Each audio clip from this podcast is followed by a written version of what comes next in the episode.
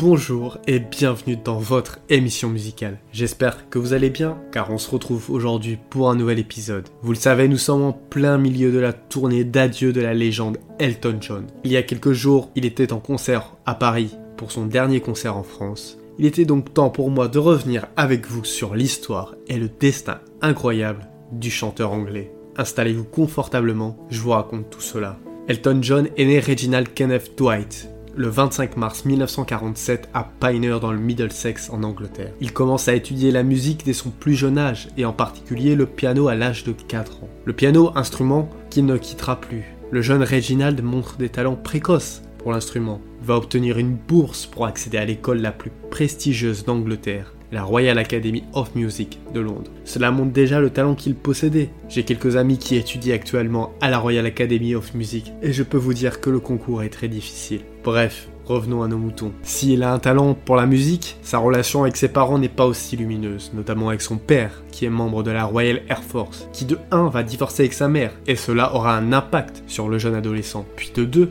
de nombreuses disputes auront lieu, notamment au sujet de la carrière du jeune Reginald. Son père veut qu'il fasse un travail normal. Quant à Reginald, il veut se lancer dans l'industrie de la musique et y faire carrière. Il ne va pas écouter son père et il va suivre ce que son cœur lui dicte. Il plaque l'école à 17 ans pour se concentrer pleinement à sa carrière de musicien. C'est ainsi qu'il va commencer à se produire avec son premier groupe, Bluesology, nom qui vient des membres du groupe. En 1967, Reginald a 20 ans et voit une annonce de Liberty Records qui est à la recherche d'un compositeur. Il va postuler et obtenir le poste avec brio. Il va rencontrer le parolier Bernie Taupin. C'est ainsi que les deux vont commencer à écrire les premières chansons pour d'autres artistes. Et à ce jour, Bernie Taupin est devenu le parolier d'Elton John sur la majorité de ses albums. Il va donc se faire connaître en tant que chanteur quelques années plus tard sur l'album Humpty Sky en 1969, mais c'est surtout l'année suivante qu'il va se révéler au monde entier avec une chanson mythique, Your Song. My gift is my song and this one's for you. And you can tell everybody this is your song. Les années 70, c'est le moment où il va adopter son nom de scène, Elton John, en hommage aux membres de son précédent groupe, Bluesology. Les membres qui étaient Long John Baldry et Elton Dean. Les années 70, c'est aussi la sortie de ses premiers albums, qui incluent des classiques, notamment Goodbye Yellow Brick Road en 1973. Cet album qui comporte certainement son succès le plus connu, Candle in the Wind, en hommage à Marilyn Monroe. Pour qu'on se rende bien compte du truc, dans les années 1970, avec son groupe, Elton John va publier 17 albums en 9 ans. C'est plus que les Beatles et leurs 11 albums en 10 ans.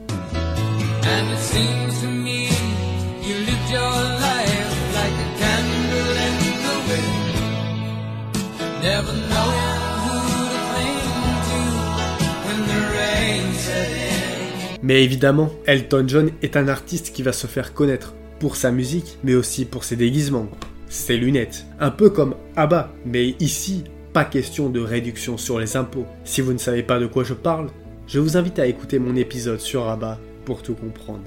Mais après celui-là. Bref, revenons à nos moutons. Et à ce sujet, il a déclaré Je n'étais pas un sex symbole comme Bowie, Mark Bolan ou Freddie Mercury. Alors je m'habillais plutôt de manière humoristique parce que si je devais rester au piano pendant deux heures, je devais faire en sorte que les gens me regardent.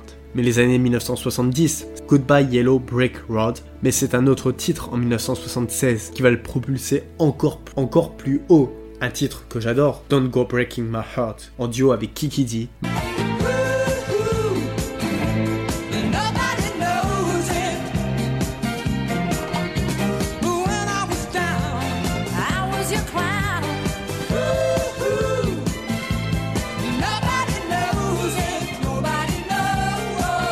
Après tant de succès, il a besoin de prendre du repos.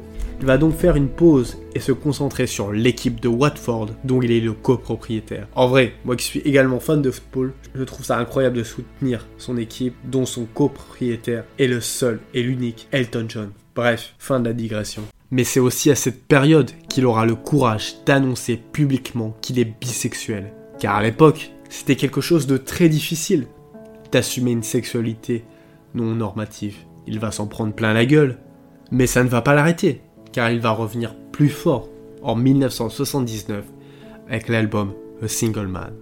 Comme souvent, le plus dur, ce n'est pas d'accéder au succès, mais bien d'y rester. Et les années 80 seront compliquées. Quelques titres vont quand même se démarquer. Little Jenny, Humpty Garden, en hommage à John Lennon qui a été tué quelques années auparavant. Mais un titre va marquer cette décennie, un titre que tout le monde connaît, I'm Still Standing.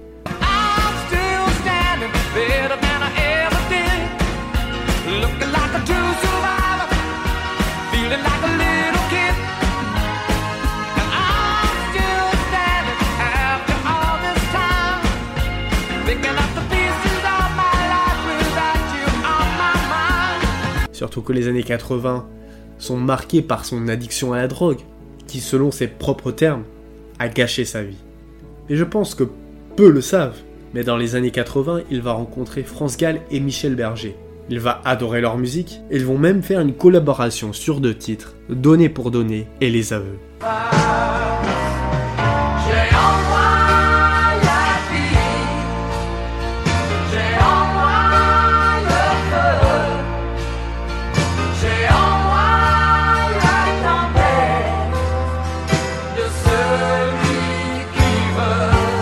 On arrive dans les années 1990, et dans ces années-là, il va rencontrer son mari David Furnish, le couple qui va se marier qu'une vingtaine d'années plus tard, en 2014, au moment où la loi sur le mariage homosexuel sera promulguée en Angleterre. Mais les années 90, c'est aussi, et là on ne peut pas passer à côté, il va composer la bande son avec le parolier Tim Rice pour un film d'animation. Film d'animation qui est sorti en 1994. J'ai essayé d'étirer le suspense au maximum mais vous l'avez déjà trouvé. Ce film ce n'est autre que Le Roi Lion avec la chanson Can You Feel the Love Tonight? L'amour brille sous les étoiles pour la version française. Ce duo va lui permettre d'obtenir un Oscar pour la meilleure chanson originale cette même année.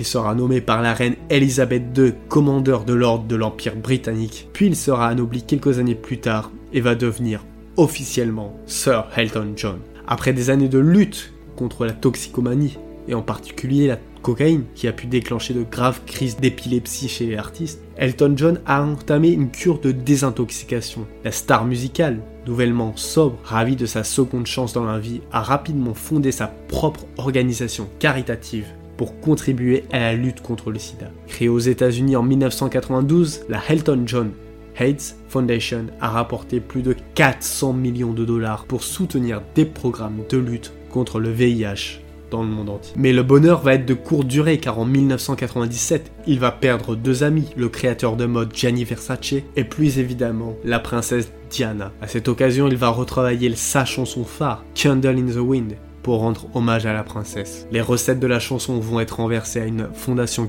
caritative. La version de 1997 va connaître un énorme succès en s'en vendant à plus de 30 millions d'exemplaires.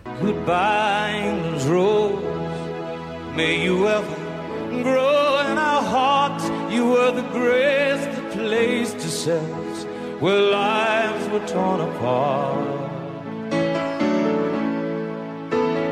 Goodbye, this road from a country lost without your soul, who missed the wings of your compassion more than you will ever know. Il va continuer de produire des albums, et notamment en 2006, The Captain and the Kid, qui est une suite à son premier album autobiographique, The Brown Dirt, en 1975. Également très demandé en tant qu'auteur-compositeur, il a joué un rôle déterminant dans la mise en scène de Billy Elliot the Musical. Le spectacle, adapté du film de 2000, a été présenté à Broadway en 2008 où il est rapidement devenu un succès critique et commercial. Il a également travaillé sur le film d'animation Gnomeo and Juliet en 2011 en tant que producteur et compositeur. Cette même année-là, il lance sa seconde résidence au Caesar Palace de Las Vegas avec son spectacle The Million Dollar Piano, un concept révolutionnaire puisqu'il présente au spectateur un piano entièrement équipé d'écrans LED interférant avec le reste de la scène. Nouveau succès, car le spectacle est joué plus de 250 fois avant de tirer sa révérence le 19 mai 2018. En 2012, pour les 60 ans de règne de la reine Elisabeth II, il va se produire avec Ozzy Osbourne, Eric Clapton, Steve Wonder et Paul McCartney. En février 2016, il va sortir son 33e album studio. Oui, 33e, ce n'est pas rien, au Wonderful Crazy Night. Évidemment, en 2019, il va connaître un nouveau pic de célébrité avec la sortie du film autobiographique Rocketman. Et évidemment la chanson phare I'm Gonna Love Me Again qui va lui permettre de remporter un Golden Globe pour la meilleure chanson originale, mais aussi un Oscar pour la meilleure chanson originale.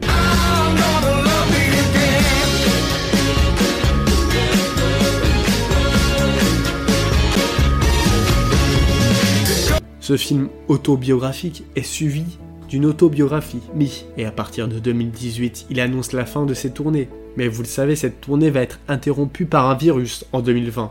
Et à cette occasion, il va organiser un concert de charité avec Alicia Keys pour trouver des fonds pour la lutte contre ce virus en Afrique. Depuis, il enchaîne les concerts de sa tournée d'adieu qui va se clôturer à la fin de l'année. Voilà, c'était tout pour cet épisode sur Elton John. J'espère qu'il vous a plu. Comme d'habitude, n'hésitez pas à le partager, c'est le meilleur moyen d'aider la chaîne. En attendant, moi je vous dis à lundi pour un nouvel épisode.